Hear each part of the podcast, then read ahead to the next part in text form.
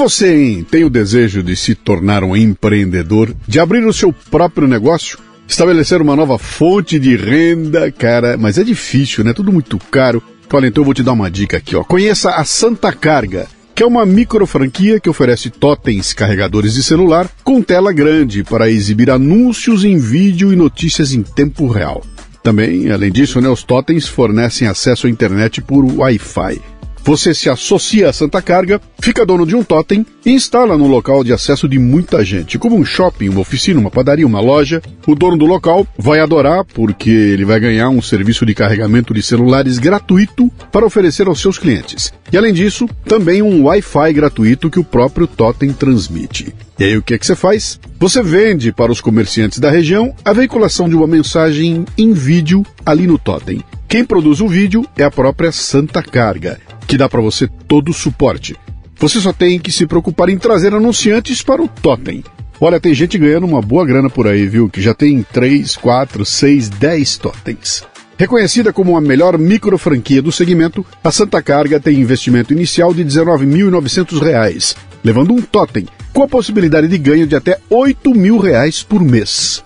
Acesse santacarga.vip para mais informações. Mencione lá que você é ouvinte do Café Brasil ou do Leadercast e ganhe um bônus de mil reais. Santa Carga. Abra o seu negócio com uma das franquias que mais crescem no Brasil.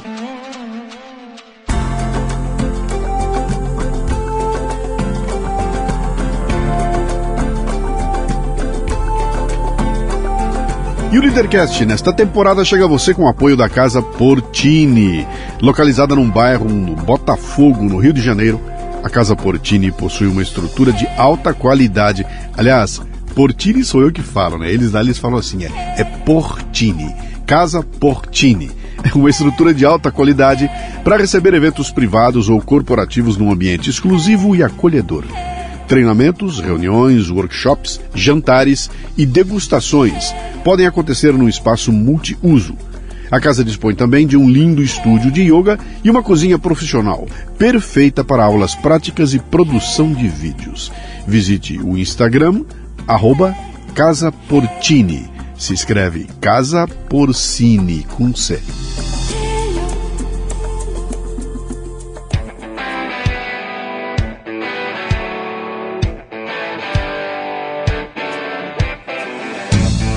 Bom dia, boa tarde, boa noite, bem-vindo, bem-vinda a mais um Leadercast, o podcast que trata de liderança e empreendedorismo com gente que faz acontecer. Hoje o convidado é Denis Pena, fundador da Polo Palestrantes, uma das principais agências de palestrantes do Brasil. Denis também fundou o Talks Aprendizado Contínuo, um inovador modelo de clube de treinamentos que proporciona para as pequenas empresas treinamento de qualidade continuado com os melhores palestrantes do Brasil. É também fundador da Minha Palestra Online, plataforma para transmissão online de palestras ao vivo, de forma segura, controlada e profissional. E sócio fundador do SpeakerCast, startup que conecta palestrantes e contratantes de forma simples, eficiente e sem intermediários. Em sua página do LinkedIn, há uma frase de Chris Anderson que define perfeitamente o negócio. Uma palestra bem-sucedida é um pequeno milagre. As pessoas veem o mundo de maneira diferente depois dela. Olha, uma conversa repleta de dicas para quem contrata, quem vende, quem faz, quem assiste e quem quer trabalhar com palestras. Muito bem, mais um Leadercast, sempre começando contando como é que o meu convidado chegou aqui hoje. Essa aqui é uma história comprida. Ele já me proporcionou grandes contratos. Está ah, meio embaixo agora, é mas faz parte, né? Mas a gente já conversou muitas vezes, já falei com ele, pô, uma hora dessa vamos trocar uma ideia lá, então nós vamos hoje bater um papo aqui. Ah, as agendas bateram, né? Você veio da Progressista Taubaté. Progressista para Taubaté, cá, né? exatamente. É, é, vamos tocar uma ideia aqui. Começa com três perguntas, que são as fundamentais. Depois você chuta à vontade, tá? Essas três tem que responder direitinho. Seu nome, sua idade e o que, que você faz? Vamos lá. Denis Pena, eu tenho 45 anos, sou sócio fundador da Apolo Palestrantes, trabalho no, no segmento de, de palestra, treinamentos há, vai completar 14 anos agora. 14 já? 14 anos já, como passa rápido, né? É. E estou muito feliz de estar aqui, te falei, sou um, um fã muito, há muito tempo, desde lá do começo. E poder te conhecer foi um grande prazer lá atrás, a gente trabalhar junto. Uhum. E pô, estar aqui então é uma honra. Mas vamos lá, né? A gente vai. Vamos furungar aqui. História para contar nós Bora, vamos ter, né? bora. Você nasceu onde, Denis? Na verdade, eu, eu moro em Taubaté, quer dizer, Apolo fica em Taubaté, mas eu Sim. sou de Pindamonhangaba, Ei! que é a cidade vizinha ali, tá do lado, Sim. moro em Pinda até hoje. Sim. E, e é engraçado que a minha esposa é de Barbacena. A gente fala que são duas cidades, somos unidos pelo bullying. Porque Pindamonhangaba tinha o bullying, né? Do Raul Gil, se não me engano, que brincava, né? Com, com o nome de, de Pindamonhangaba. Pindamonhangaba, E é. Barbacena tinha um personagem da escolinha do professor Raimundo, né? Que Que era de lá também? de- que falava, ah, quando eu era pequeno lá em Barbacena, ficou, ficou duas cidades unidas pelo bullying.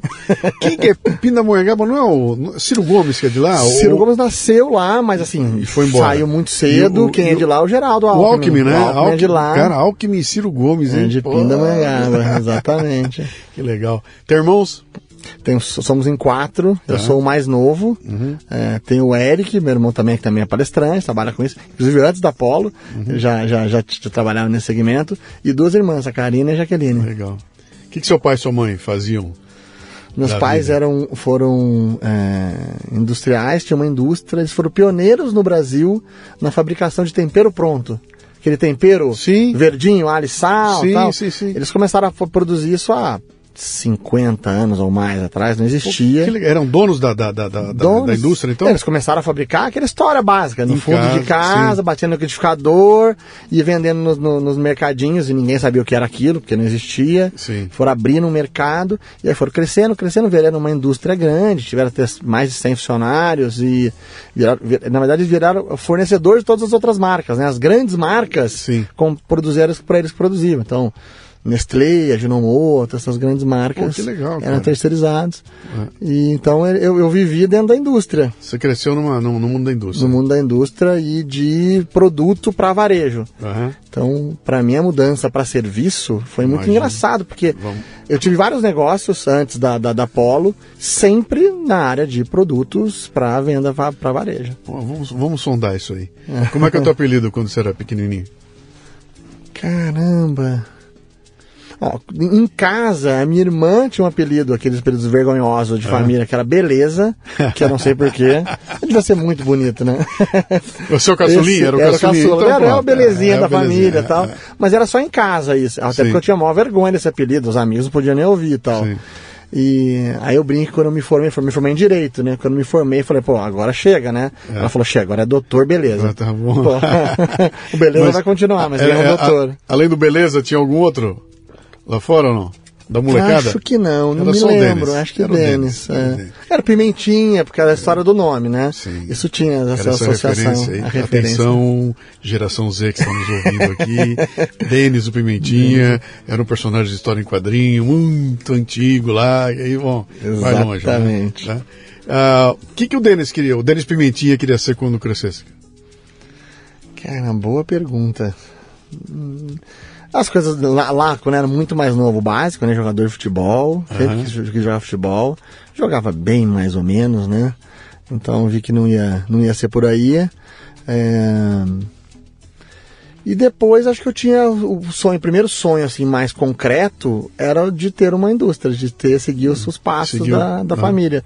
Acho que muito marcado por eles, né? Não tinha um lance de sucessão ali, eh, armado para vocês? Tinha, a gente chegou, todos os filhos chegaram a trabalhar na empresa, mas aquela coisa, foi empresa familiar, o meu pai, principalmente, era, um- era um- uma pessoa super controladora e tudo mais, então é aquela coisa assim de briga de espaço, né? Sim. Que a briga de espaço, que deveria ser uma briga saudável, começava a virar briga de família. Começar a ter os filhos achar que podiam mais. E hoje, olhando para trás, a gente consegue perceber que talvez a gente que- quisesse um espaço antes da hora do que deveria, e também e acho que ele não dando tanto espaço por, eh, por ser filho. Então, ficava aquela briga, e aí cada um, cada um acabou seguindo. "Ó, Eu vou realizar meu sonho em algum outro lugar, vou, vou bater a asa de, fora. Os quatro saíram fora? Os, os quatro. Os quatro acabaram saindo. E o que aconteceu com, a, E- com a indústria do seu pai? Então, o que aconteceu? Como eles eram muito controladores, eles tinham aquela jornada de trabalhar 14, 15 horas por dia, e a saúde indo para o espaço, e uh, acabou assim, como os filhos acabaram ficando mais distantes, até algum momento a gente, a gente voltou, tinha algum, algum, sempre algum filho ali apoiando, mais próximo tal, Sim. mas é, a gente acabou incentivando eles a pensar em vender. Sim. Porque eles iam morrer ali dentro, né? E aí eles, durante, passou muito tempo, eles não, não aceitaram essa ideia, e em algum momento eles falaram, acho que acho deu. que deu. E aí surgiu uma proposta, eles venderam e aposentaram, ficaram Sim. financeiramente resolvidos e aposentaram. Teu pai não ficou chateado com nenhum filho seguir o, o sonho deles, cara? Porque tem um lance lá que é você. Quanto tempo eles ficaram com a indústria? Nossa, mais de 30, uns 35 então, anos. O cara pega, constrói aquilo, acho que a ideia dele é que aquilo sobreviva a ele na mão dos herdeiros dele. Ele não ficou. Com certeza. Ele não ficou chateado, cara, em algum momento de chamar vocês? Eu acredito que sim, e eu acredito que a gente também, acho que os filhos também ficaram assim de. Porque todo mundo viveu ali dentro, né? Sim. Eu comecei a trabalhar na indústria com, com eles com 14 anos, aquela história, bem também história de trabalhar em estoque, contar caixa e tal. Sim. E até chegar a ser, sei lá, gerente, diretor administrativo, passei por um monte de área, um monte de coisa.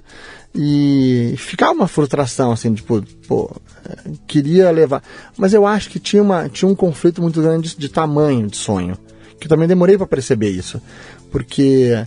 É, não sei se é em algum momento da vida ou se é uma coisa de idade ou não, a gente acha que, que a gente tem que crescer sempre. Sim. Então, assim, se eu tenho um, eu quero ter 10, 10 tem que ser 100, 100 tem que ser mil. Sim. E esse é o natural. Não pensar isso, eu tô me acomodando.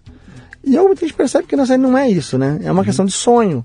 E eu acho que é, o tamanho que o meu pai chegou da empresa era um tamanho muito grande, mas podia crescer muito mais. Uhum. E a gente era o, eu quero dar o próximo passo, eu quero ir do Sim. mil para o 10 mil.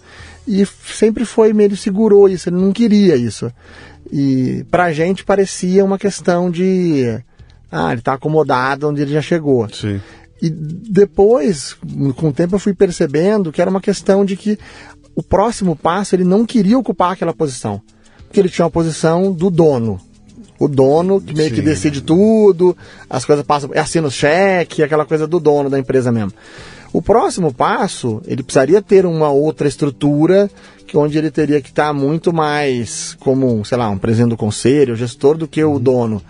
E ele não queria essa posição, consciente. Meu pai era uma pessoa extremamente inteligente, uhum. é, extremamente inovador, e mas assim, ele não queria, acho que ele, ele sacou que ele, ele não queria trocar a injeção de saco que ele tinha ali como para ser um outro tipo, vai ser uma outra injeção de é, saco. ele vai ter postura, que um, outro... um monte de gente dando pitaco, é de cara que não conhece o negócio. Eu, tava, eu, tava conversando. Eu, eu, só um, eu, eu lancei um, um, um pote sumário há um tempo atrás chamado Grande o Suficiente. É um uhum. livro, um livro que eu peguei, sumarizei, muito legal. E a, e a expectativa do cara era discutir exatamente isso. Fala, cara, até qual é o. Ele falou, tem um ponto que é, é suficiente, cara. Você chegou naquele ponto ali, você tem que decidir. Se você quer crescer, você vai perder o controle, você vai ter que trazer gente de fora, vai ter que ouvir muita muito pitaco de, de outras uhum. pessoas, vai ter que engolir sapo que não acaba mais, vai ter que aprovar é, contrariado uma porrada de coisas, porque senão a coisa não cresce. Exato. E eu não sei se você está disposto a fazer isso, exatamente como o seu é pai. Isso. Eu acho que é exatamente isso. É. Eu estava falando esses dias com o Felipe Siqueira, um parceiro nosso, palestrante incrível, inclusive, que é um dos fundadores da oficina Reserva. Sim. É uma das marcas da reserva. Sim. E uh, quando eles fizeram a fusão, né, mais recente agora com a, com a Arezo, uhum. ele ele optou por vender a parte dele e não é, fazer parte da, da, da companhia maior. E aí o Rony, que é o fundador da reserva, ele contando né, que chegou para ele falou, cara, você tá maluco? Tipo, a gente roeu todo o osso até aqui e tal, agora que o negócio vai ganhar outro patamar e tal. Ele falou, Rony, eu entendo isso, cara, lindo, só que não é a posição que eu quero ocupar. Eu gosto da posição do dono. Eu quero abrir a loja, eu decido, eu vou lá, Sim. eu não vou passar por uma empresa, quem vai decidir é o gestão, é a área de expansão. Não, não. Eu que faço as coisas que vou decidir. Agora eu vou ser uma, uma peça dentro de uma grande corporação. Eu não quero essa posição, eu não gosto dessa posição. Eu acho que eu sou meio. Ele contando isso. E eu acho que é, que é muito isso. Acho que meu pai também tinha conscientemente isso. Imagina uma coisa dessa aos 60 anos de idade, cara. É, é isso. Você é. chega e fala, meu irmão, toda a vida que você construiu até agora, agora como esse empreendedor, tudo. o cara. Ah, prepare-se que aos 60 anos de idade você vai mudar. É. Você não pode mais tomar as rédeas. Ah, não dá, né? Cara? Não quero. Não, não, é. quer. Então tem realmente uma E situação. pros filhos era meio que inconcebível. Como assim? A gente, pô, quer crescer. Se eu tô no mil, eu quero chegar no 10 mil. Isso. E a gente não entendia isso. Então, pai, época. sai, sai fora, pai, que agora nós vamos. É, seria um Seguir- caminho. seria um Ou ele caminho. sai, a gente vai tocar, mas isso também acho que pra ele seria meio que quase a mão ele sair. Então, ou então vamos tocar outro caminho e melhor a gente, tipo, abrir mão, né? Seguiu, né? E seguir. E você tava. Você, por que advocacia, cara? Cara, é uma boa pergunta. É, acho que lá atrás é um pouco daquela decisão de adolescente de talvez o que dá, o que dá dinheiro ou por uma carreira mais sólida. Não teve algo que te chamou atenção? Nunca teve Pô, nada, não, não, não é, assisti- não é uma carreira. É que- Assistir os filmes de Ah, não. tribunal. Isso Porra, com certeza. Isso eu achava legal. lindo. Ah, Isso com certeza, assim. E, é, e é engraçado, né? Que eu conto pros amigos que eu, que eu assisti esses filmes e achava lindo. Aí depois eu fui descobrir que se eu quisesse isso, eu tinha que ser ator, não advogado. Porque aquilo ali não tem no direito, né? Eu tinha que fazer outra carreira. É, É, só no cinema que existe isso. Boa, E boa. aí eu percebi que não era. Ah. E, e aí me formei em direito. Você escolheu um ramo do direito, pra onde você foi? Eu comecei a advogar na área tributária. Ah, Você chegou a advogar, você tirou a Advo- OAB, tirei tudo? o AB, advoguei seis meses, menos de um ano, e falei, cara, não é pra mim, Ah, não, não gosto disso.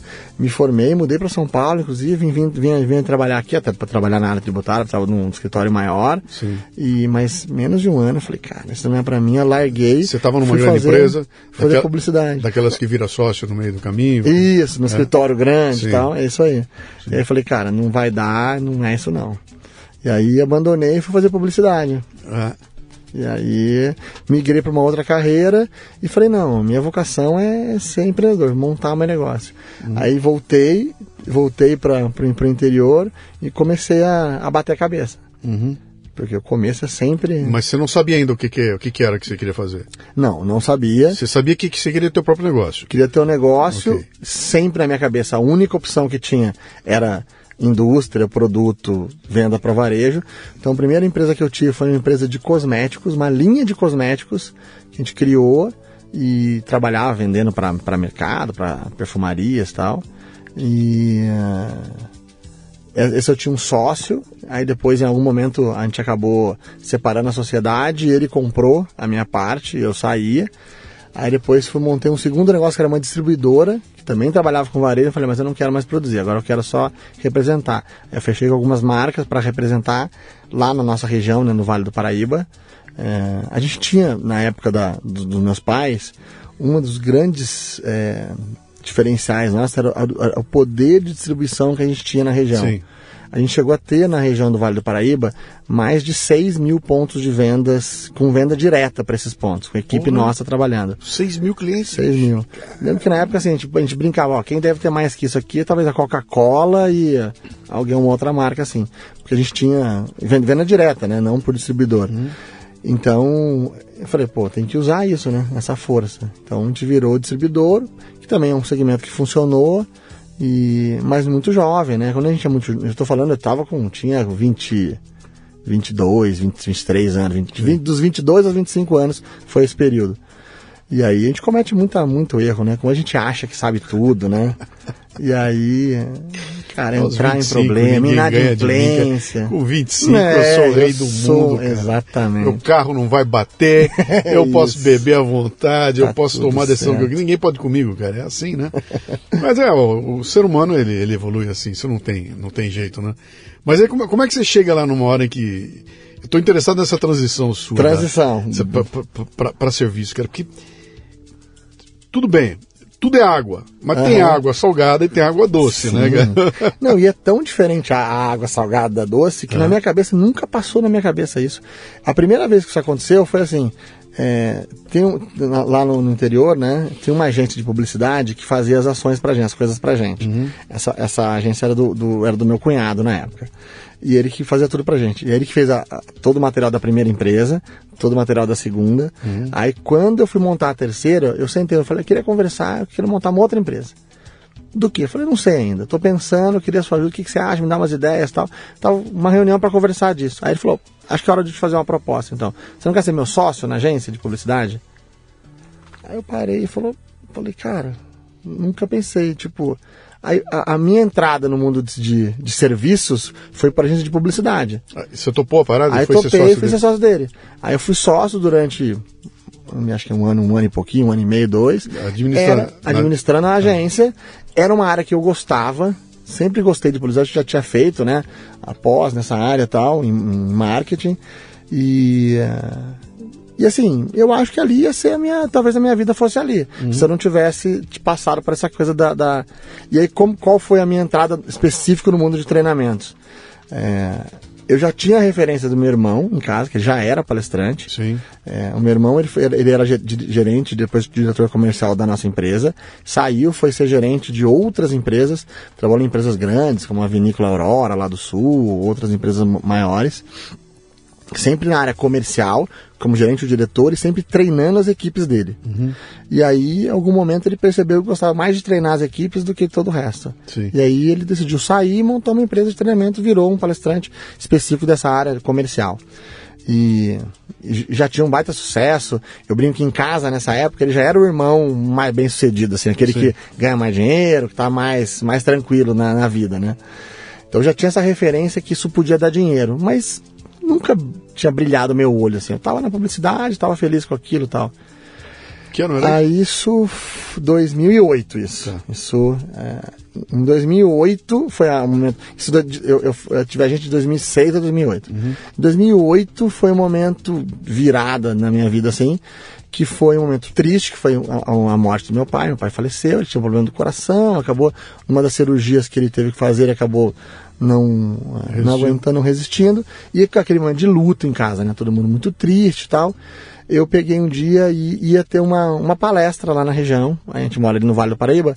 É, perto de Tabaté tem Cachoeira Paulista, que tem a Canção Nova, que é um braço da, da Igreja Católica. Ia lançar um livro é, do padre Fábio de Mello, Sim. que até então era, já, era, já era uma pessoa conhecida, mas não era uma celebridade ainda nessa época. E o livro chamava quando o sofrimento bater a sua porta, que era sobre como lidar com o luto. Eu falei, pô, tem tudo a ver com o nosso momento. Vou levar minha mãe lá, porque minha mãe tá precisando. Era ela, ninguém tá. Eu não tava, eu tava tranquilo. Uhum. A gente sempre acha que o outro, né? Aí eu fui com ela até lá e aquele dia foi transformador para mim, assim. Foi incrível. A palestra dele. A palestra, porque foi palestra, não era culto, não tava nem de, de batina, uhum. nada. Foi uma palestra de lançamento do livro. E foi incrível. Tinha assim umas duas mil pessoas. E eu saí muito melhor do que eu tinha entrado, assim, me transformou aquele dia, para minha mãe também, mas para muita gente que estava ali. Então eu digo que naquele dia eu percebi o poder transformador que a gente tem, que a palavra tem, que a gente pode fazer com isso. E aí eu percebi que uma palestra não é sobre ensinar, é Sim. é sobre causar, inspirar, é sobre causar um impacto na pessoa. E que isso pode ter um efeito muito grande. Uhum. Porque eu acredito muito nessa transformação, né? E eu falo muito isso, que a transformação não é uma, uma mudança 180 graus. Uhum. Você vai ler um livro ou assistir uma, uma coisa vai mudar da água sim, pro vinho. Sim. Quase nunca é assim, né?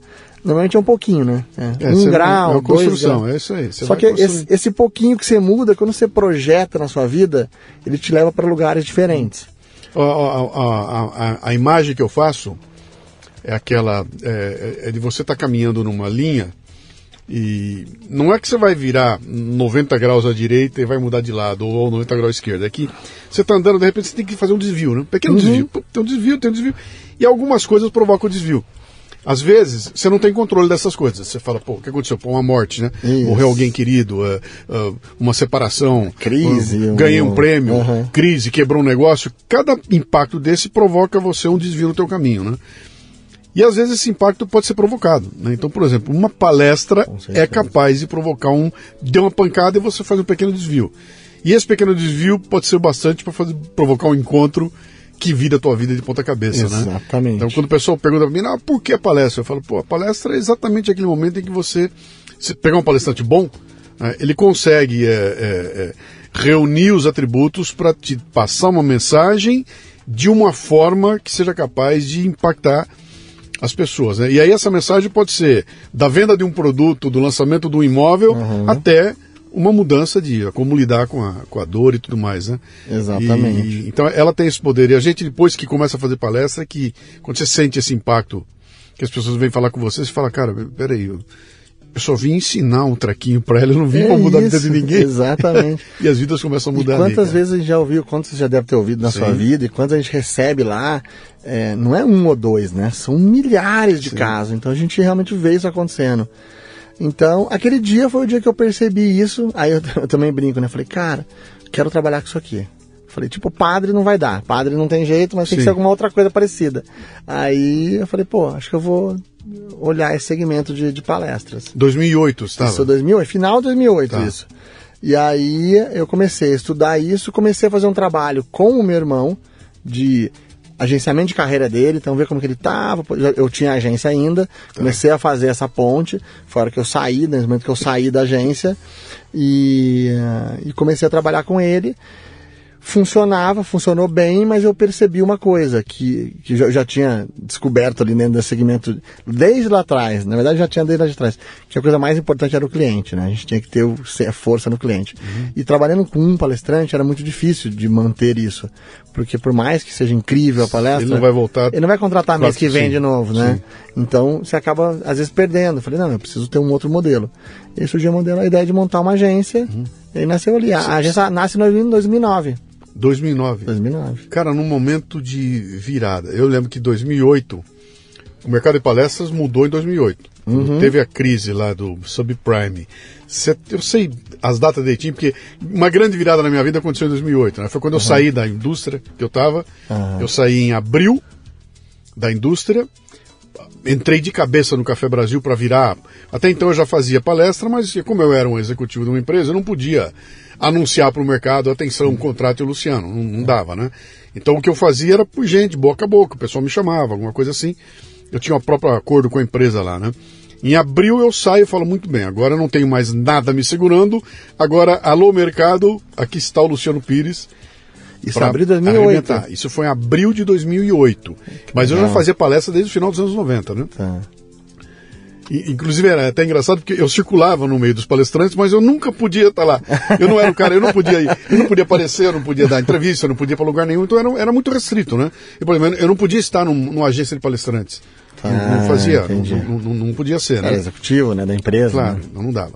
Aí do, a, saio em abril, em setembro da crise do subprime e o mundo acaba, cara. E você vai lembrar, o mundo acabou. Sim, o mundo acabou. lembro.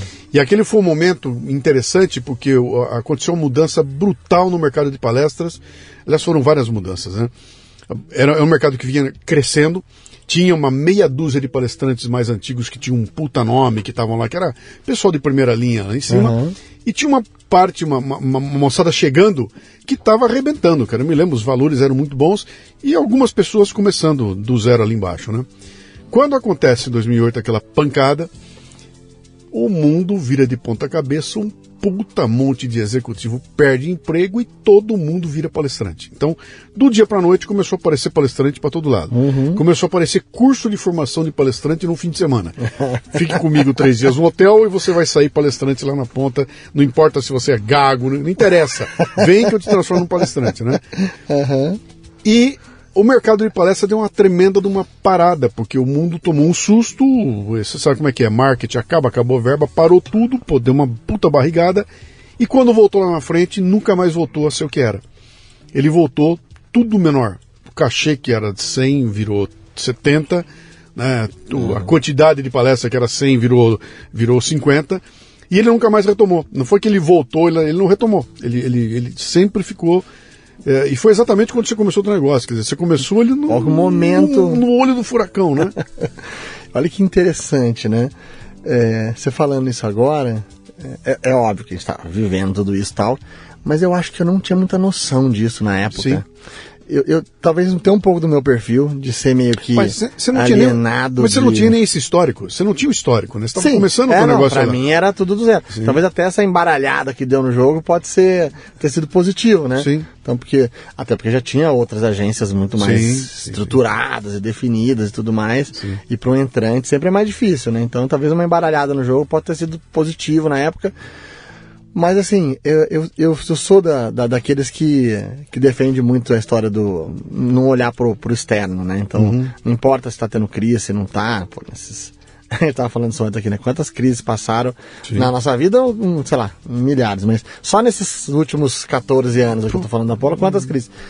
Eu nunca tive uma mudança de planejamento baseado nisso. Uhum. Para não, não, não, não dizer é, mentira, da, da, pandemia foi a única. Sim. Da pandemia a gente teve que fazer uma mudança de rota, porque realmente claro. era uma mudança grande ali. Mas as outras, eu sempre falei assim, não, é, tem uma frase, eu acho que é do do, do, do fundador do Walmart, né? Que é a crise tá, decidimos não participar. Ele fala isso, tem que falar. A crise que está acontecendo no mundo, nós ah, decidimos sim, não, não participar. participar dela. Sim. É, decidimos não participar, como se tivesse opção. Uhum. Mas eu sempre tive um pouco desse pensamento, assim, entendeu? Então eu meio, tipo, não olhava muito para essas coisas. E falava, ah, vamos fazer. Uhum. E de certa forma acho que, acho que ajudou, né? E, e você Deus começa uma, uma, empresa, você começa uma empresa de 2008, 2009, não tinha redes sociais como tem hoje, não estava tudo no comecinho delas lá, né? Uhum. E vocês começam um negócio completamente deslocado do grande centro. Sim. Você está em Taubaté, cara. Taubaté. Como é que era isso? Sem, sem conhecimento nenhum. Eu não tinha ideia do que era esse segmento. Eu é. tinha meu irmão, mas assim, era um palestrante. Sim. Também não, não tava também no grande centro e tal. É, mas assim, praticamente do zero, com urgência total. Era eu e eu, não tinha mais ninguém. Eu lembro que meu pai dizia, né?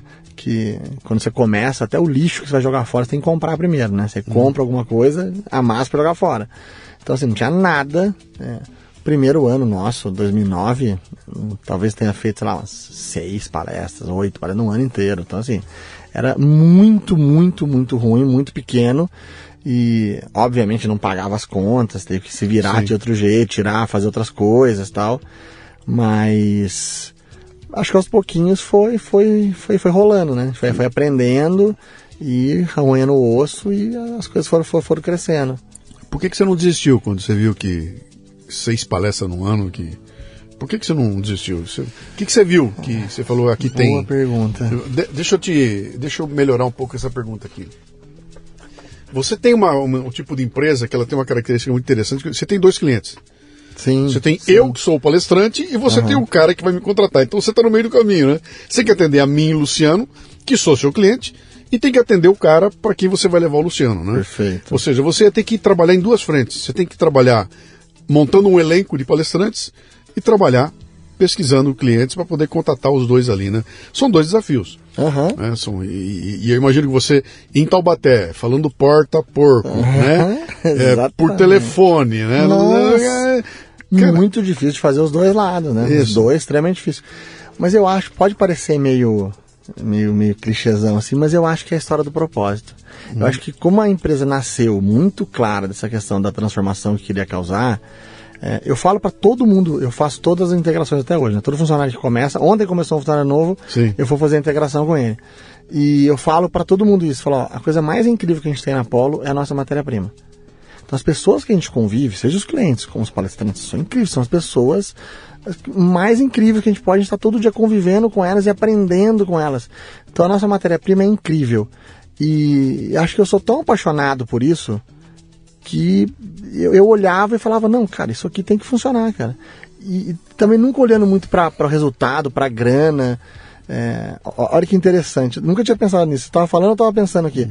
Quando a gente começou, pô, eu precisava pagar minhas contas, cara.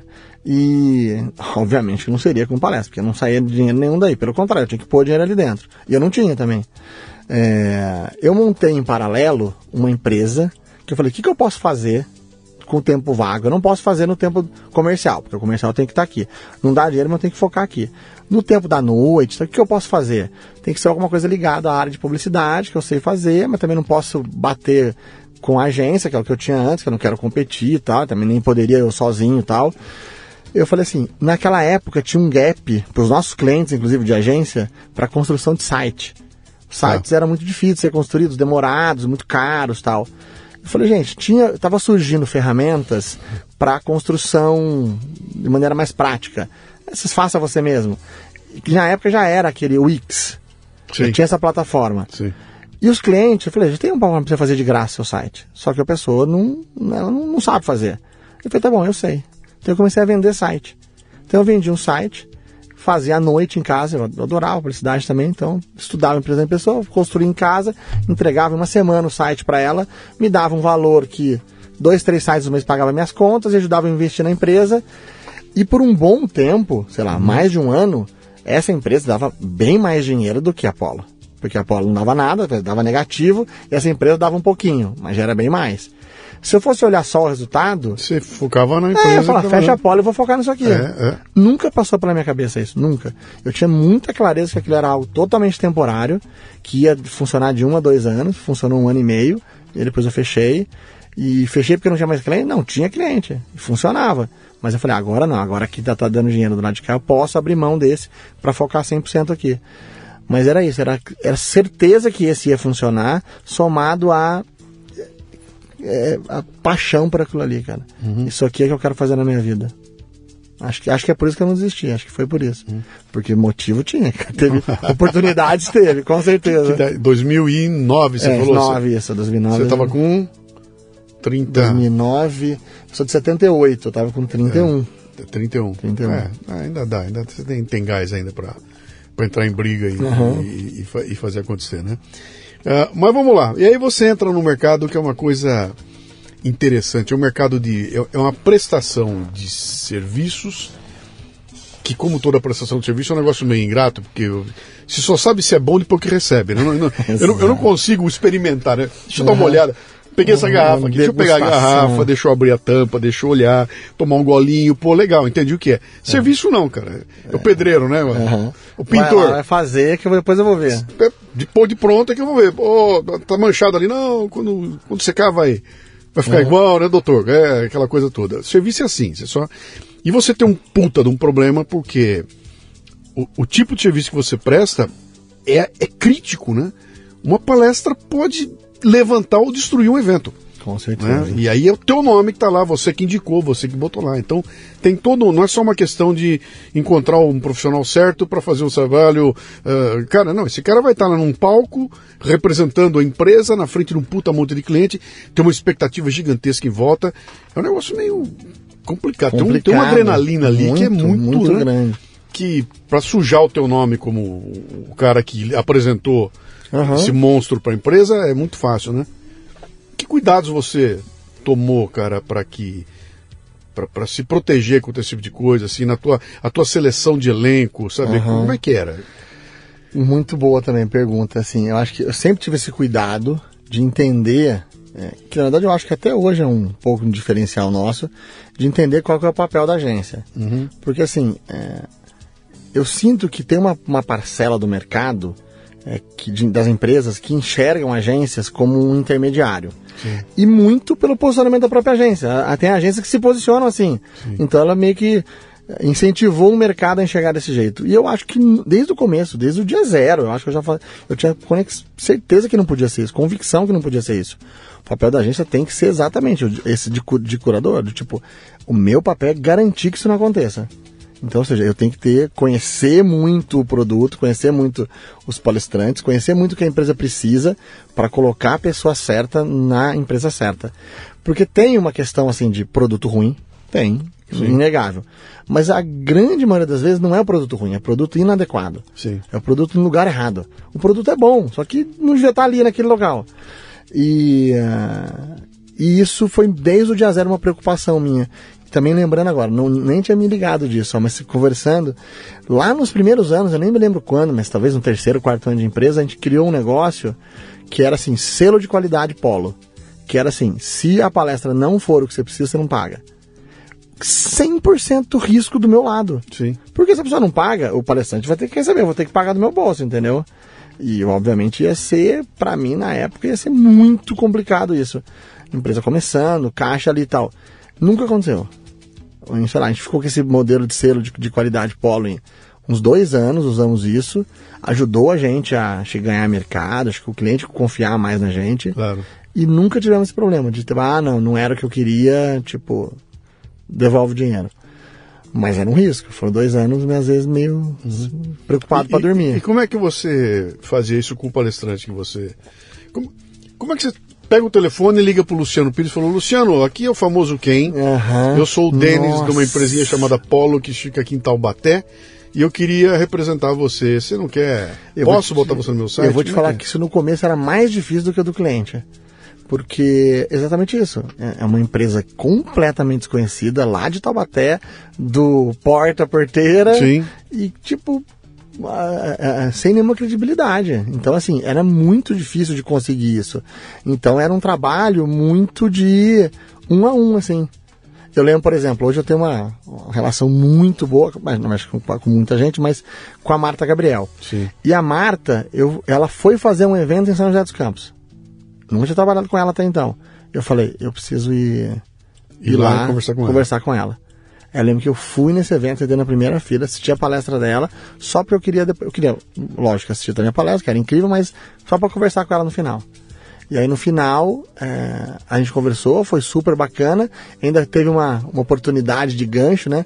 Que eu nem lembrava, ela lembrou agora, né? A gente esteve ano passado junto em Portugal, ela me lembrou disso. Que no dia ela passava um vídeo na palestra dela. E era um vídeo em inglês, que não estava com legenda. Daí eu falava, gente, esse vídeo está sem legenda, mas é, vocês vão conseguir entender. E passava o vídeo. Aí eu peguei e fui para casa, naquele dia, à noite, eu fui legendei o vídeo e mandei para ela. Hum.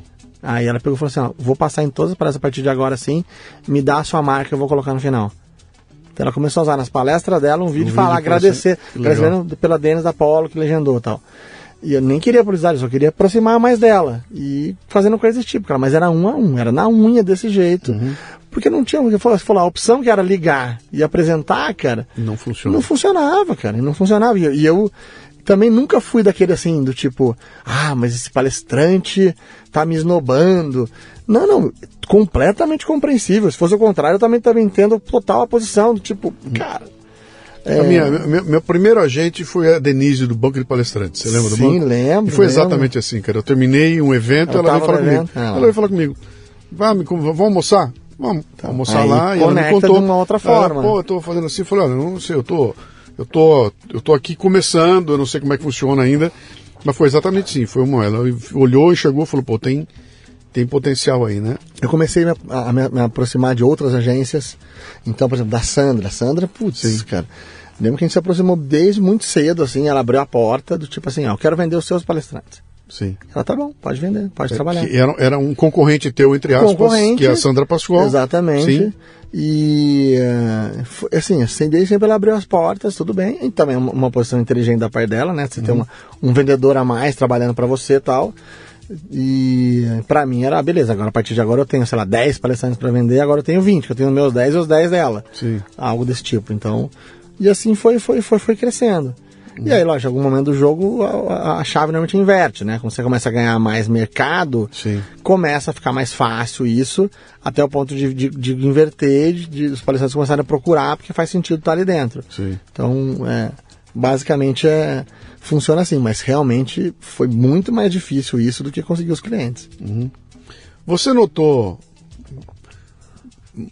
Claro que tem, né? Tem, hum, eu, eu conheço toda essa. A, como é que é? A, a, a turma dos palestrantes, inclusive dos a primeiros. A, a turma lá de trás, os que começaram, os caras que desbravaram isso tudo.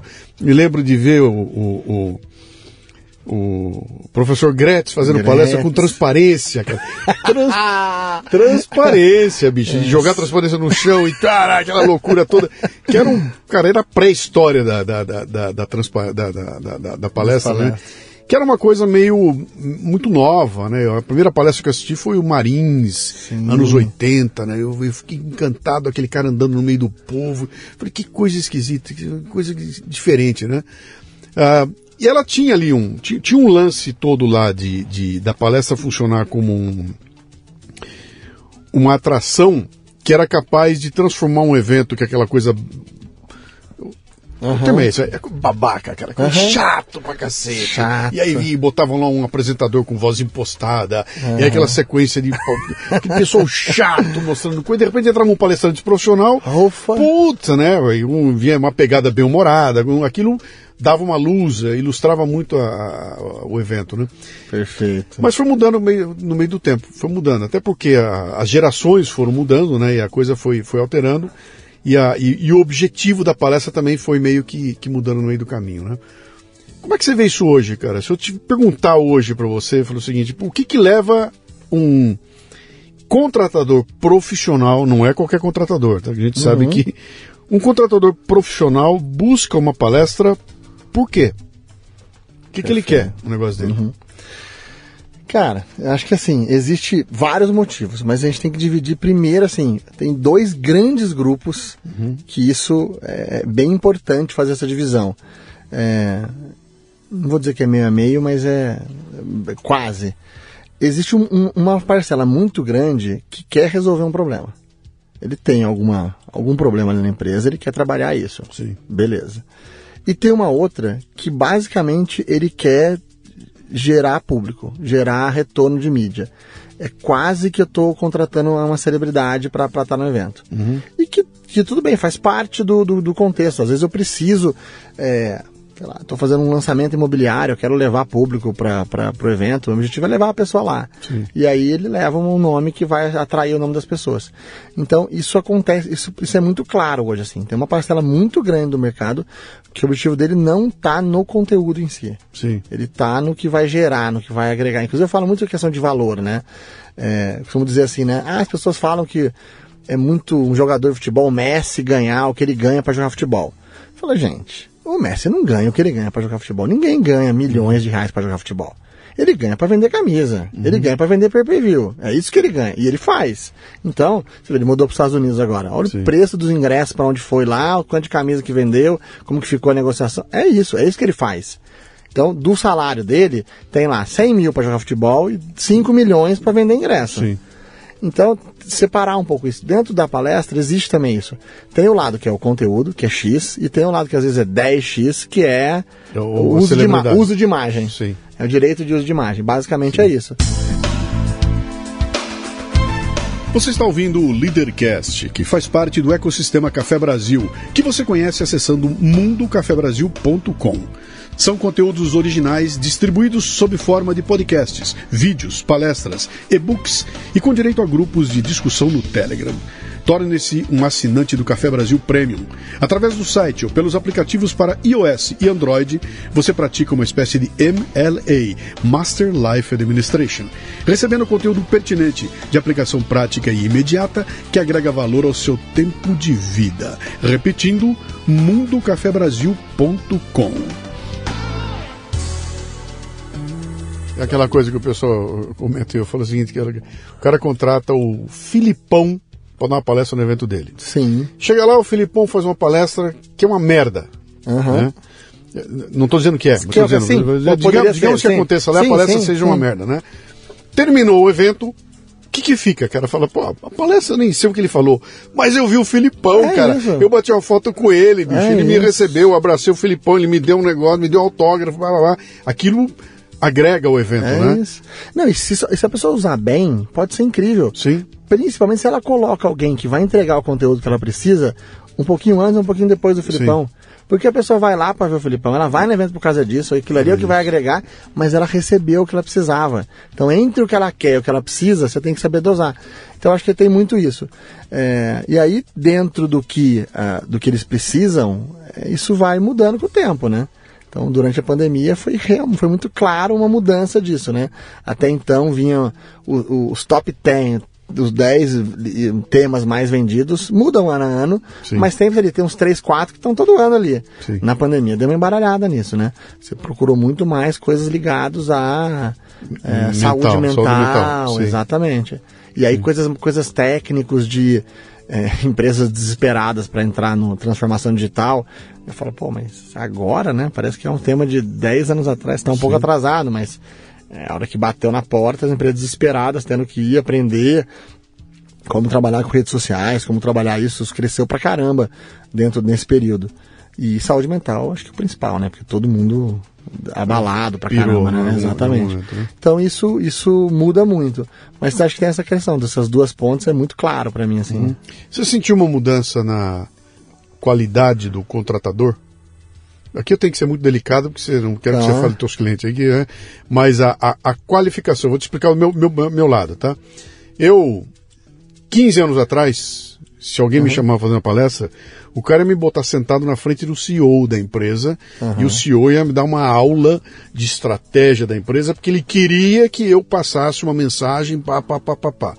Hoje, cara, se piscar, é assistente da coordenadora sub o não sei o que do RH, Uhum. que liga para mim e fala, ó, eu tenho uma hora entre o jantar e a premiação, eu queria botar uma palestra lá. Ah, o que, que você quer? Ah, tem que motivar o povo e, e, e dane-se, né? Eu até falo que é, o é, é- é é a síndrome da, do kibe. É que é- é o, o grau de importância que ela dá para mim como palestrante é o mesmo do kibe. Se o kibe vai estar quente ou não é uma puta preocupação que está no nível do palestrante. Se o enfeitinho que vai estar na mesa é, é, é o mesmo nível. Então não, não tem mais aquela coisa. Se perdeu muito isso no meio do caminho, né? Não, Mas é uma impressão que eu tenho. E eu, e eu não sou uma agência que trabalha, que vende duas mil palestras por ano. Eu faço o meu pedacinho aqui, né?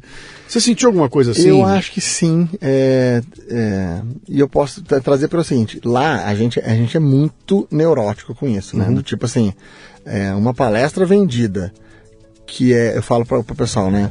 Você tem que vender o que a pessoa precisa, não o que ela quer. Sim. Quando a gente vende o que ela quer, para mim é quase que não- como não contar o que ela venda. Então, assim, cara, não é para vender o que a pessoa quer, é para vender o que ela precisa. E a gente vai lá e tem que descobrir isso. Só que vai, eu percebo que vai ficando mais difícil. Tipo, é difícil descobrir.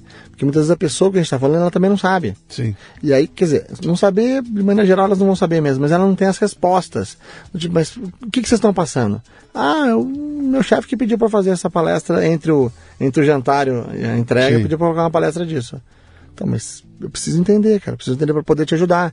Se você fala assim, eu quero uma palestra de liderança nesse segmento, liderança é um dos temas mais vagos que existem, né, cara? Eu falo, não, eu preciso Uhum. Entender cabe exatamente- tudo ali, cabe né? tudo ali dentro. Eu preciso falar, mas o que está acontecendo? Por que, que você quer uma palestra dessa? O que está pegando aí? O que, que você quer mudar? Que transformação você quer fazer? Então, assim, a gente, a gente briga muito isso, trabalha muito isso com o cliente para poder levantar. Mas eu percebo que realmente, às vezes, em muitos casos, tem ficado mais difícil do que talvez há, há alguns anos atrás, é, é, é que as pessoas tinham mais a resposta. Isso. Elas sabiam mais pelo que elas Ah, queriam. o, o termo que eu uso é uma juniorização. Isso. Botaram uma garotada lá. Isso, acho e, que e- isso- e não é nem culpa do garoto que tá lá. É que alguém Uhum. botou o garoto lá e não deu para ele. ah, não tem nem o histórico. Isso acontece comigo de um montão. De eu fazer uma sequência de palestras maravilhosas com uma puta empresa. Seis meses depois mandaram todo mundo embora e a memória foi junto. E se eu bater na empresa lá, ninguém lembra de mim, não lembra do evento.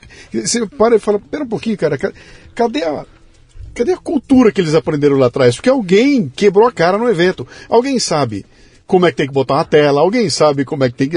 Alguém sabe isso. Quando você manda todo mundo embora e perde esse conhecimento, você começa do zero.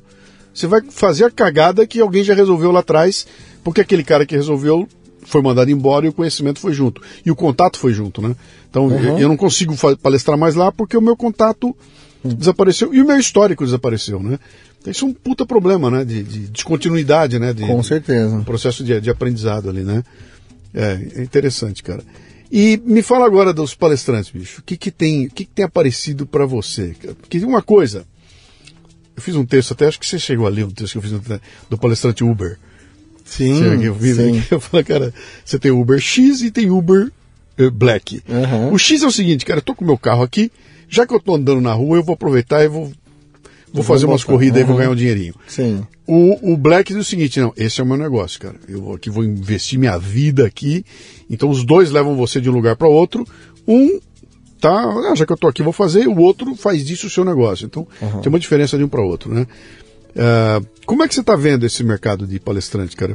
Meu, é, é muito fácil subir num palco ali, Barreira falar uma hora e meia, entrada. ganhar 15 pau. É. Porra, bicho, é uma, uma moleza do mundo, eu vou fazer, né? É isso. Como é que é?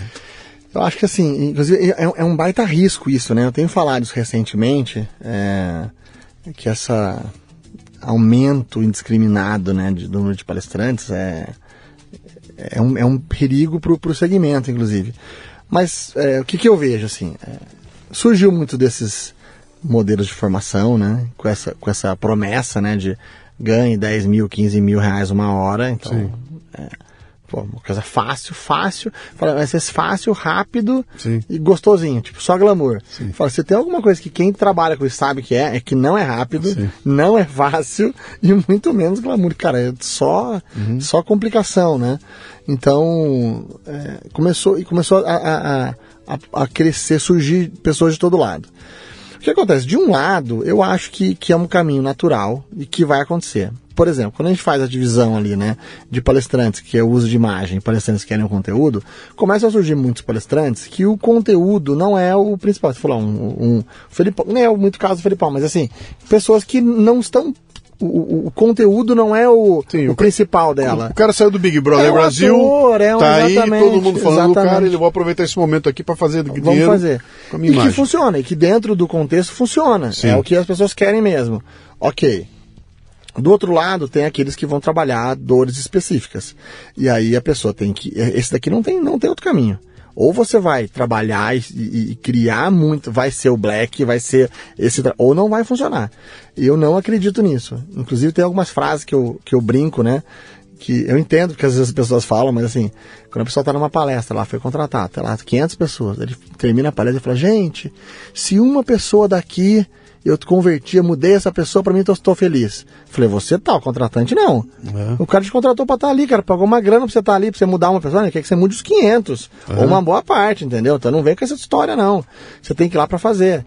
O compromisso, eu falo que o verbo da palestra não é ensinar. O verbo da palestra é transformar. Sim. A sua obrigação é causar aquele impacto. Se você não consegue causar impacto, você passa a ser meio que um estelionatário. E eu não consigo fazer isso. Ah, mas eu vou lá, se a pessoa vai mudar ou não, depende da plateia. Cara, então repensa se é palestrante ou não. Porque se você tem essa percepção, talvez você não, não possa trabalhar nisso, porque você tem que ter o um compromisso. Porque senão, o que você recebe é muito caro, cara o que um palestrante recebe para lá, para ele ensinar alguma coisa, uhum. ele poderia fazer isso num áudio, poderia fazer num vídeo, poderia fazer num livro, de uma forma muito mais simples, entendeu? Não precisava ganhar o que ele ganha. O que ele ganha para ir lá é para causar um impacto. Se eu não acredito nisso, eu não podia estar tá ali. E tem um monte, hoje em dia, tem uma galera que não faz. Isso que eu falei, esse é o perigo do segmento. Isso é um pouco, eu vejo, do que aconteceu com o segmento de coach que aconteceu? Lá atrás, eu fiz um processo de coaching na minha vida. Cara, foi incrível. Foi uma das coisas mais legais que eu já fiz na minha vida. As pessoas que fazem direito o processo são incríveis. Sim. O que aconteceu com o processo de coaching? Entrou um monte de gente no cursinho de final de semana e destruiu um segmento. Só que acho que tinha, tinha era, era tão novo, acho que o segmento, não estava consolidado ainda. E tinha tanta gente ruim no mercado que meio que não sobrou muito espaço para os bons. Meio que o bom tem que mudar de nome hoje, né? A pessoa Exato, ele tem, ele tem, que usar um outro nome hoje, porque se ele falar que é coach, não, não talvez não funcione mais. Queimou-se o segmento, mesmo sendo bom o produto de quem sabe fazer. Na palestra, é, eu acho que isso ainda não aconteceu ou não vai acontecer, porque ele estava muito mais consolidado, uhum. ou seja, já tinha muita gente boa e o mercado sabe disso. É, e eu costumo dizer, né? Para mim, a melhor prova de que treinamento, palestra funciona é que é, eu, eu tenho orgulho de falar que a Polo a gente tem trabalho para todos os grandes bancos. Isso tem uma coisa que banco sabe fazer é conta. Sim. Se não se funcionasse, ele não ia gastar a grana que eles gastam com isso para fazer treinamento. Então, se eles fazem, é porque dá certo. É, então, assim, a, o mercado já sabe que funciona. Então, eles, eu acho que vai queimar o mercado, mas vai criar-se um problema. Olha, agora tem um mar de pessoas aqui quem é, é quem funciona. Uhum. E nessa hora, de uma forma torta, acaba sendo até mais importante o trabalho da agência. Sim. Que é o fazer, o, o, separar o joio do trigo. Falar, isso aqui é legal, esse aqui não é não, vai nesse aqui. Uhum. Então, acaba até fortalecendo um pouco o que a gente acaba fazendo no dia a dia. Uhum. Você acha que tem... Esse, o mercado de palestra aumentou? Ele, ele cresce, ele diminui. O que acontece com ele, cara? Eu peguei um cliente uhum. outro dia que não fazia palestra há cinco anos. Uhum. O cara falou, oh, bicho, há cinco anos eu parei de fazer palestra porque eu me cansei demais do mesmo, só vinha a mesma coisa, a mesma conversinha, o mesmo pé, pé, pé. Falei, não vou mais gastar dinheiro com isso e parei de fazer palestra. Retomei agora, porque o pessoal me pediu tudo, ah, eu, e, e, dei a sorte dele me contratar. E gostou, foi legal, foi tudo muito bem, né? Mas me chamou atenção, né? Ele fala, pô, mas será que como esse cara aí tem mais gente que meio que decepcionou, trombou com um coach meia uhum. boca aí, né? E largou, mano. E largou, pode ser, mas cresceu. É, a gente, a gente não tem esse dado oficial, né? Não existe um dado da Associação Brasileira de, de Treinamentos e tal. Tem, na verdade, o mercado da, da BOC, né? Dos eventos corporativos, mas não específico de palestras. É, mas tem uma, uma, uma, uma, uma estimativa. E a percepção que a gente que eu tenho é que cresce, ele continua crescendo. Uhum. É, para a Apollo vem crescendo muito ano a ano, mas isso não, não significa que o mercado esteja crescendo também. Sim. Mas a percepção que a gente tem é que continua crescendo, ele só tem migrado, tem mudado esse estilo, entendeu? Mas a percepção é que ele tem, que ele tem crescido. O número de comparativo do 2021, não, 2019, foi o pré-pandemia. Antes da pandemia, era de 200 mil palestras ano. Caramba, cara. Era um número bem significativo, bem grande. Uhum. E eu não tenho esse número de 10 anos atrás, mas a minha percepção é que era menor. Então eu acho que ele talvez tenha migrado, assim. Eu não acho que tenha, tenha, tenha diminuído, não. Uhum. Eu acho que ele tá, tá, tá crescendo ainda. Pô, se for mais que isso, é uma loucura. 200 mil palestras, essa, é, hora, tá, essa hora tem gente reunida aí num canto. É, muitas, ouvindo, né? ouvindo alguém falar. Né? Muitas, né? é. É, é dividido, quase mil, sei lá, mais de 500 por dia. É, é uma, é uma, é uma doideira, cara. Interessante isso aí. E, e, vamos voltar ainda nesse, nesse histórico teu aí, né? Você vê. Você, o Brasil é, é uma gangorra, né? Ele sobe. De, uhum. Anda embaixo faz tempo, mas ele dá uma gangorrada. Ele vai, sim, tem hora que tá tudo sim. bem, hora que tá tudo mal. Quando é que se vende palestra, cara? Quando, quando o mercado tá bem, tá legal, ou quando o mercado tá lá embaixo arrebentada.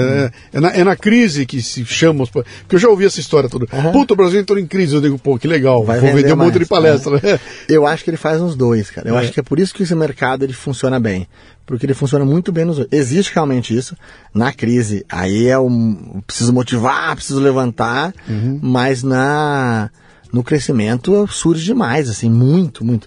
Um segmento começa a, a desenvolver mais, é, é, nítido assim o quanto ele passa a contratar mais, fazer mais eventos. É uhum. muito claro isso. E é fácil de, de a gente perceber, né? Se você parar para pensar assim no varejo, por exemplo. O varejo, de forma geral, ele, a grande maioria dos segmentos, eles tiram, sei lá, o Natal para eles é 40% do é ano. É um ano, sim. É um ano ali. Sim. E, obviamente, ele não consegue ter uma equipe treinada o claro. ano inteiro. A equipe que vai trabalhar no Natal é formada em outubro, novembro, de temporários tal. Ela precisa treinar. Uhum. Ela não tem como, como trabalhar. Porque se ela não faz isso, a, o, o que passa é o seguinte: o melhor momento do ano, 40% da sua venda, você vai entrar nesse momento com uma equipe mais ou menos. Você não pode, você precisa, você precisa aproveitar, você precisa tirar nesse momento o máximo que você puder. Uhum. Então, quando acontece no segmento de crescer, a pessoa começa a expandir, ela precisa treinar, ela precisa capacitar. Isso realmente a gente percebe isso. Então acho que nos dois, cara, na crise funciona uhum. e na tanto que foi exatamente o pensamento que a gente teve durante a pandemia. Que quando começou a pandemia, encerrou, né? O mercado Sim, acabou. Evento Apagou a luz, fecha a porta, acabou. Sim. E de um dia para o outro, né? Foi assim, um, um, pânico. E aí a migração natural para o mercado online. Só que o mercado online não existia, não existia Sim. palestra online. A gente precisa ensinar o mercado a fazer isso. E a gente conseguiu fazer relativamente rápido na Polo, entre o primeiro dia da pandemia, que a gente falou, ó, beleza, pandemia assim, do tipo, percebemos que é uma coisa séria, vamos ter que fechar as portas. Até a gente lançar a minha palestra online, que foi a plataforma que a gente lançou, foram 40 dias. De uma coisa que eu não tinha a menor ideia, nunca tinha ouvido falar em, em palestra online, em streaming, não tinha uhum. ouvido essa palavra. Então, em 40 dias eu fui aprender, estudar, criar soluções, criar a plataforma, colocar o site no ar e botar ela para rodar. Lógico que, nada como o desespero para ajudar, para acelerar as coisas, é, né? É sempre assim, né? O desespero acelera, né? Uhum. E é, mas o que eu quero, o que eu quero dizer é o seguinte: o mercado também aceitou rápido. Porque poderia eu ter movimentado rápido e o mercado demorar seis meses. Eu ia ficar patinando ali. Uhum. Não, o mercado falou: não, eu preciso, eu continuo precisando. Eu tenho uma coisa que eu falo, né? Pra você saber se uma coisa vai funcionar ou não, se o mercado funciona ou não, você tem que saber se existe uma dor. Sim. Ou seja, naquele momento existia, continuava existindo. Pelo contrário, a dor estava até maior, né? as pessoas estavam desesperadas, precisavam de, de ajuda naquele momento. Segundo, a solução que você tem resolve essa dor? Que você tem uma dor, mas você não consegue resolver, não adianta. Uhum. Não, tem a dor e eu consigo resolver. Foi o que a gente fez rápido para conseguir resolver. Tem um outro ponto, né? A, a, dor da solução é maior do que a dor que o cara está sentindo. Exatamente. Porque às vezes não vale a pena, né? É, não vale verdade. a pena. É. E o terceiro ponto é se existe dinheiro. Porque Sim. às vezes tem a dor, tem a solução, mas não tem dinheiro. O mercado entrou em crise, como foi a crise lá de 2009, 2008, Não tinha dinheiro no mercado. E aí não adianta. E tudo para. Uhum. Mas não era o caso, né? No caso da pandemia, não foi esse o caso. Sim. Então, falei, não, cara, tá aqui. Os três pontos estão aqui, então vamos, vamos remar que vai, vai acontecer. Uhum. Que interessante isso aí. Tem uma outra característica interessante que eu vejo aí, que é, às vezes, tem palestrante que entra na moda, né? Agora é o momento do fulano. Sim, Uau! sim, sim. Faz palestra que nem um maluco, todo mundo quer o cara. O, o, o que que acende esse rastilho, cara? O que, que é isso? É, é, é, por exemplo, eu sou muito amigo do Dado. Dado, Uhum. Dado faz palestra três por dia. O Dado é uma loucura.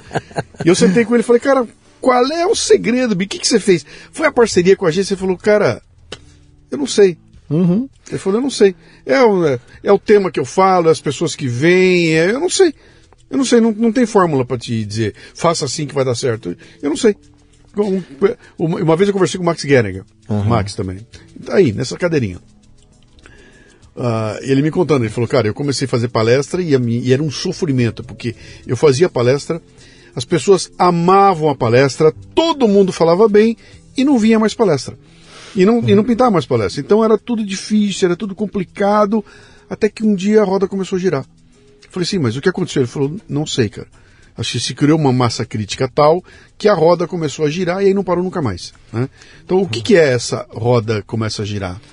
É, eu acho que tem, tem um, um- ponto que é realmente a qualidade, a entrega, né? Então, por exemplo, o Max, incrível, dado também, né? Então, assim, e, e não é o, o bom, né? Aquela história, não é bom. O bom Sim. não resolve. É o maravilhoso, é aquela coisa que impacta, faz a pessoa. Porque eu falo muitas vezes, né? o que, que você conta pros outros? Você não conta o que é legal, você conta o que é incrível. Sim. Você fala, ninguém fala, ah, eu fui ontem no restaurante e foi ok. Você não conta pro amigo isso. Você conta se foi muito bom ou muito ruim. Fui ontem foi uma bosta. Aí você conta. Você conta, fui lá, foi incrível. É um dos dois. Então, assim, é, é, ser muito acima da curva ajuda.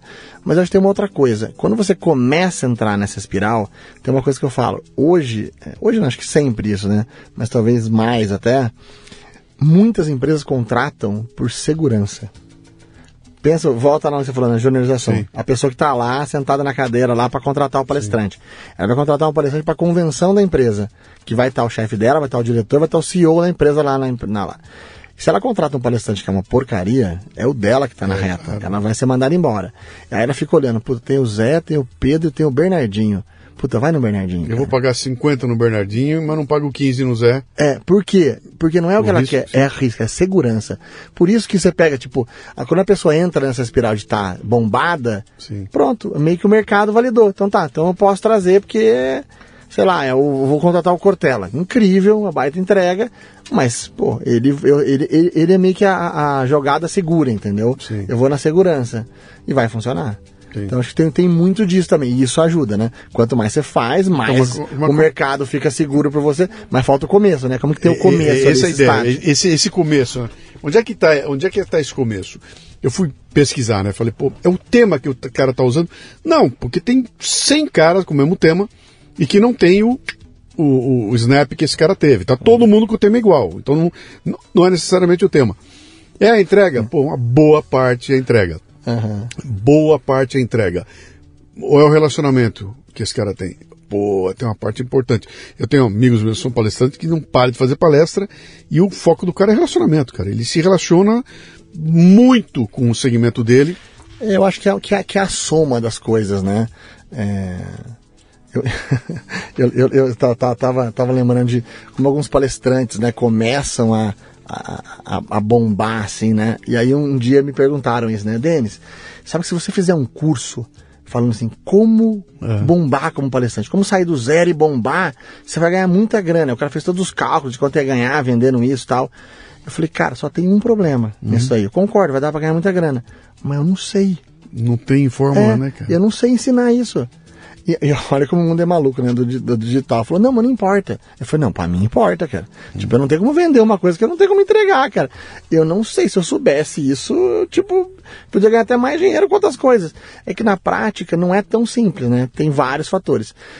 A gente montou lá na Polo, é, é, talvez seja o mais próximo que eu consigo chegar dessa resposta, Sim. é um modelo que chama MAP, que é Matriz de Avaliação de Palestrantes. Porque a gente acaba tendo, até desse, desse mundo, hoje mais ou menos umas 5 a 10 consultas por dia, assim, lá pra gente, palestrante para se cadastrar com a gente Ah, palestrante que quer entrar. querem se cadastrar Tá, com a tá. gente.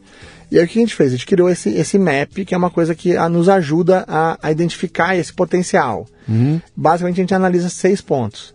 É, dois que formam o, a, o produto em si, dois que formam o reconhecimento, dois que formam a estratégia comercial.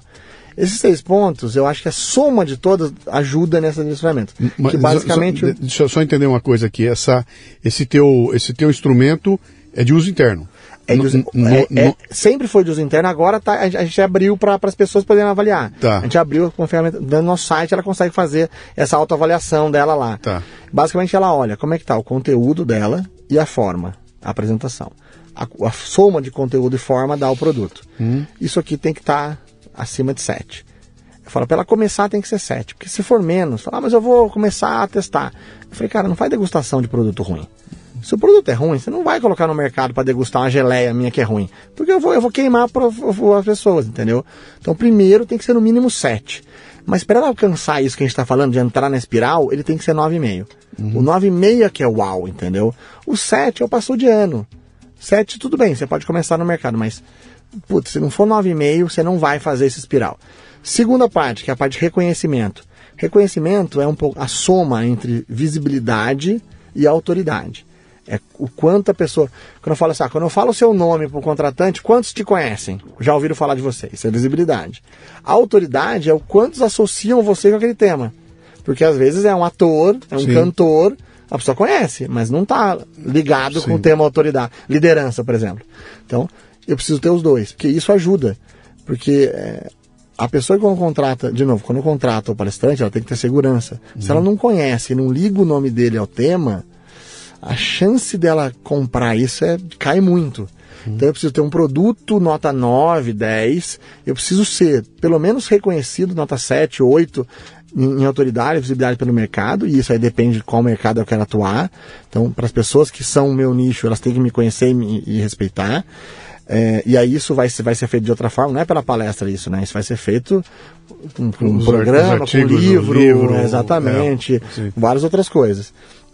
E por último eu tenho o lado de estratégias comerciais, uhum. que é de, de posicionamento. E eu costumo dizer que é o seguinte, o produto ele é inegociável. Se ele não for nota 7 para cima, o, outro, o resto não vai compensar, não adianta. É, agora, o reconhecimento e a estratégia comercial, ele pode ser compensado. Porque às vezes eu, eu tenho reconhecimento da nota 5, mas eu queria uma estratégia comercial nota 10. Com materiais de apresentação nota 10. Sim. Eu consigo compensar. E eu falo assim, o que é o material nota 10? É aquele que quando eu falo para um cliente, ah, você conhece o palestrante X? A pessoa fala, não conheço. Aí eu mando um vídeo para ela. Quando ela termina de ver o vídeo, a sensação tem que ser de culpa.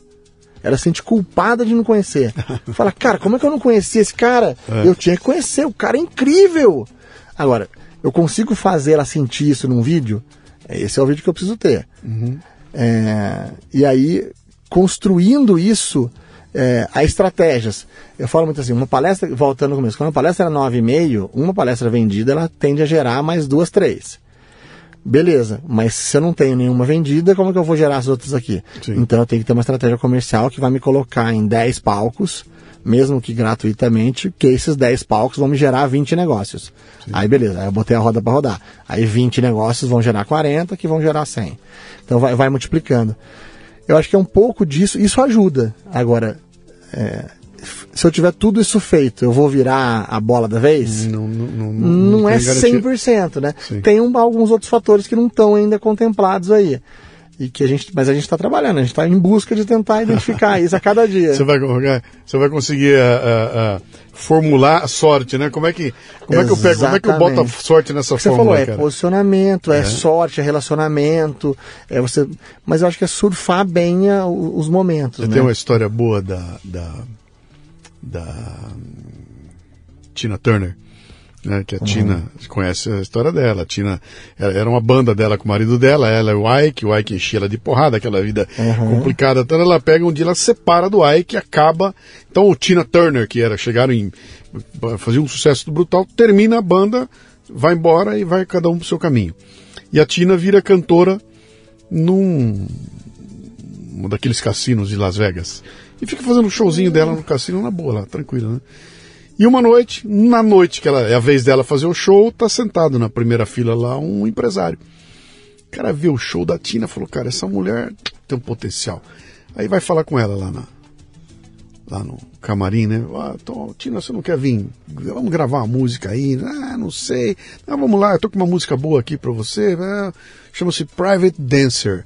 É assim, ela ouve a música e fala, ah, isso não é meu estilo. Não, não, vamos gravar, a gente grava e vê o que dá. Bom, a, o que aconteceu depois de Private Dancer é a Tina que a gente conheceu, né? E, a, e o lance aqui é o seguinte, como é que você determina aquele momento de sorte de naquela quinta-feira em que ela foi dar o show, era exatamente o dia que o cara, o cara não foi para Las Vegas para ver a Tina. Ele estava uhum. lá. Uhum. Então eu tô no cassino aqui, deixa eu sentar aqui e ver o, que vai rolar o show da Tina. Uhum. Como é que você bota numa fórmula isso. Você não, não, põe, é, não né, dá, cara? né? Tem que ter. Mas eu acho que tem uma coisa, eu acho que tem uma questão do, do manter em movimento, né? Sim. Do tipo, isso só aconteceu porque ela tava lá no Exatamente. cassino. Se ela tivesse falado assim, ó, não, não quero. Esse cassino para mim não serve. Sim. Eu vou ficar, prefiro ficar em casa não, do que ficar não, aqui. Não vou me expor, né? Não, não, vou, me não, expor. não vou me expor. É, porque eu acho assim, se você se der em movimento tempo suficiente, matemática, estatística, né? A Sim. chance de você dar sorte aumenta muito, né? Sim. Se eu estiver na minha casa, a chance de dar sorte diminui. Agora, se eu estiver fazendo isso, a chance de algum dia eu cruzar com uma pessoa e isso Agora tem que estar preparado, tem que estar pronto. Então, assim, você propõe, muito, que... você propõe muita palestra gratuita para o teu, teu grupo de palestrantes? Muito, muito. Lógico, obviamente tem que ser muito bem direcionado. Sim. Não é fazer por fazer. É fazer em que momento, de que forma, para quem e, mas eu acho que vale muito, muito a pena. Desde que o produto esteja nota Sim. 9. Porque se ele está abaixo de 7, nem faz. Se tiver de 7, 7,5, às vezes não vai adiantar. Sim. Você vai fazer e vai ser mais um, entendeu? Sim. Então, é, é sempre uma, uma, uma, um contexto, mas eu acho que é uma, uma baita ferramenta.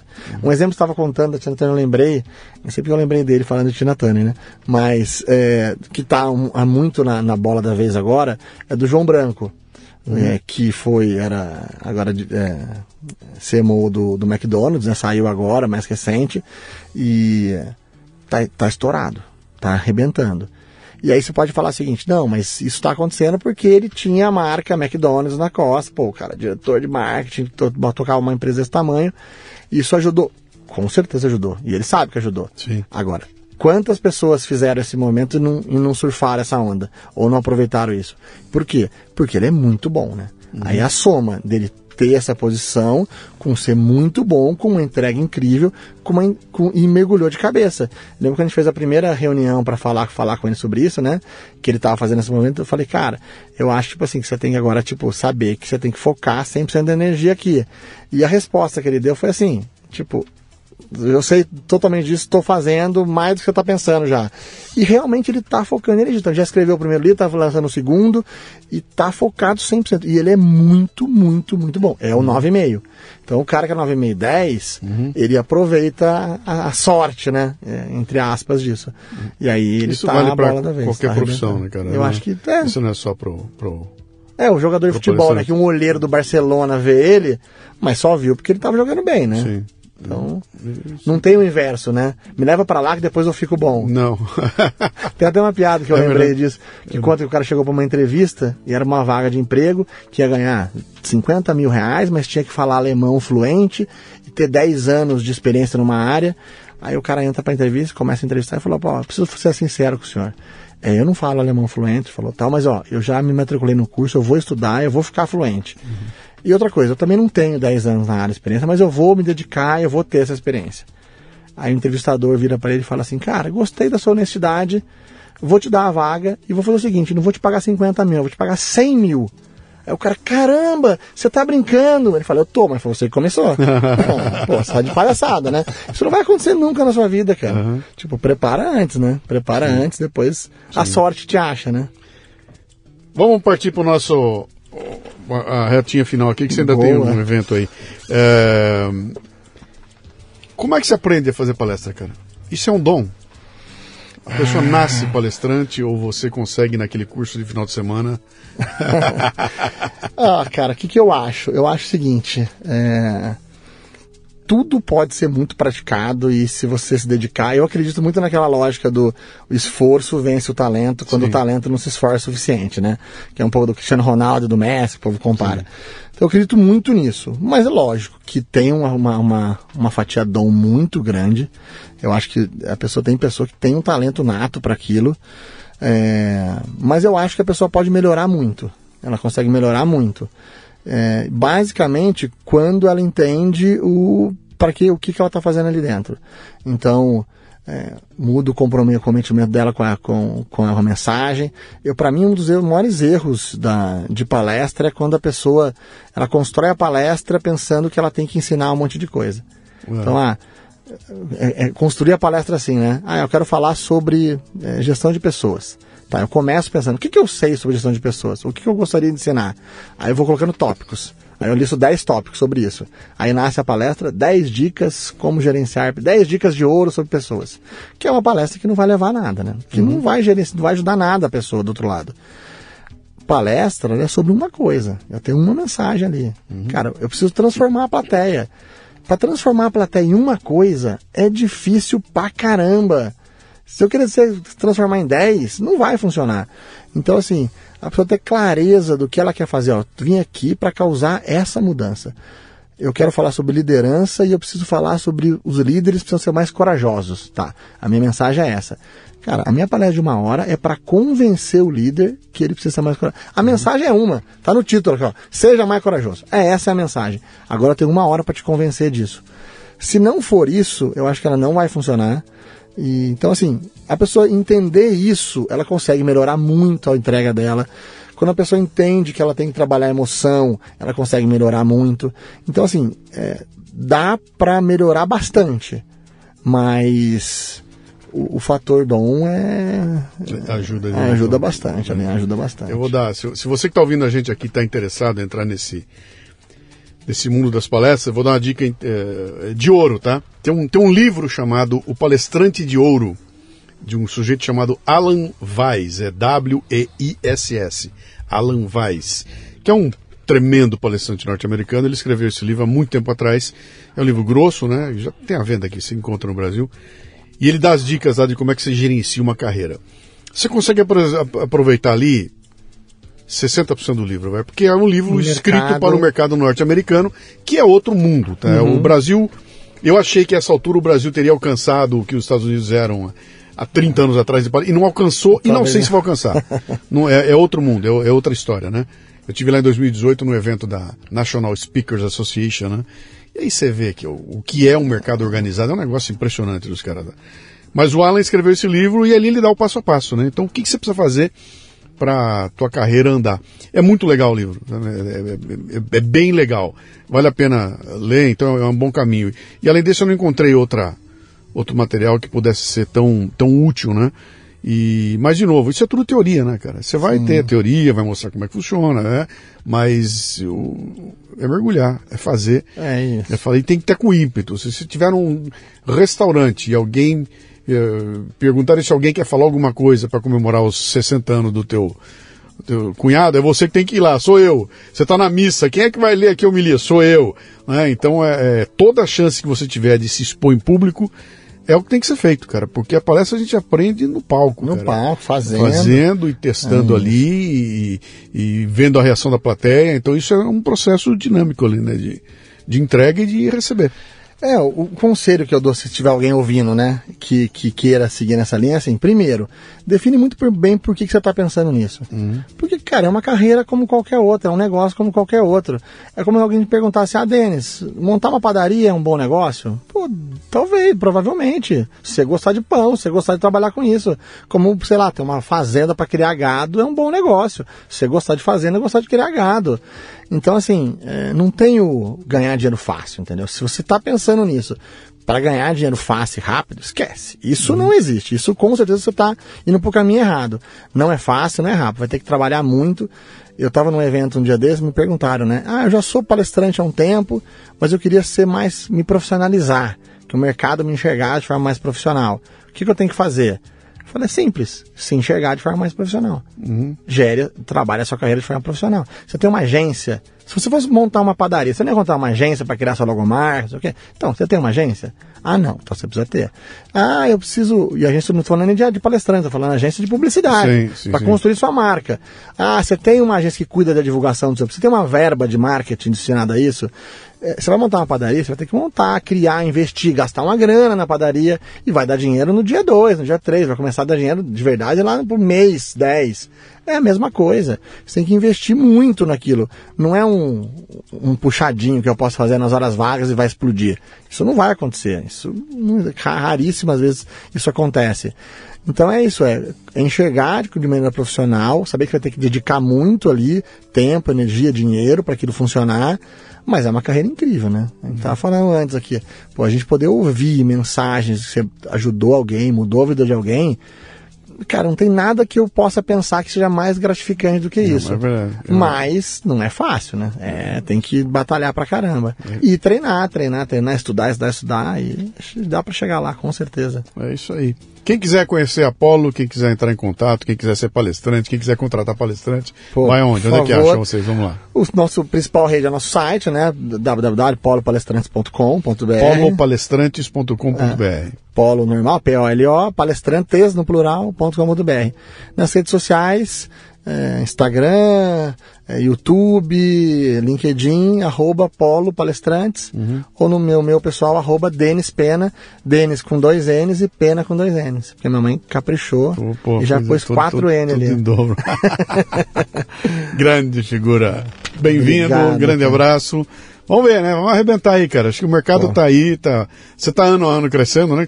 Vocês fizeram duas mil palestras ano passado? Ano passado duas mil, esse ano a meta é duas mil e oitocentas. Cacetada, é palestra, hein, bicho? Pra caramba, é. Ah, tá legal. Parabéns, meu cara. Obrigado, obrigado. Prazer estar tá aqui.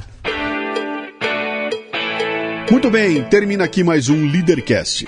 A transcrição deste programa você encontra no leadercast.com.br.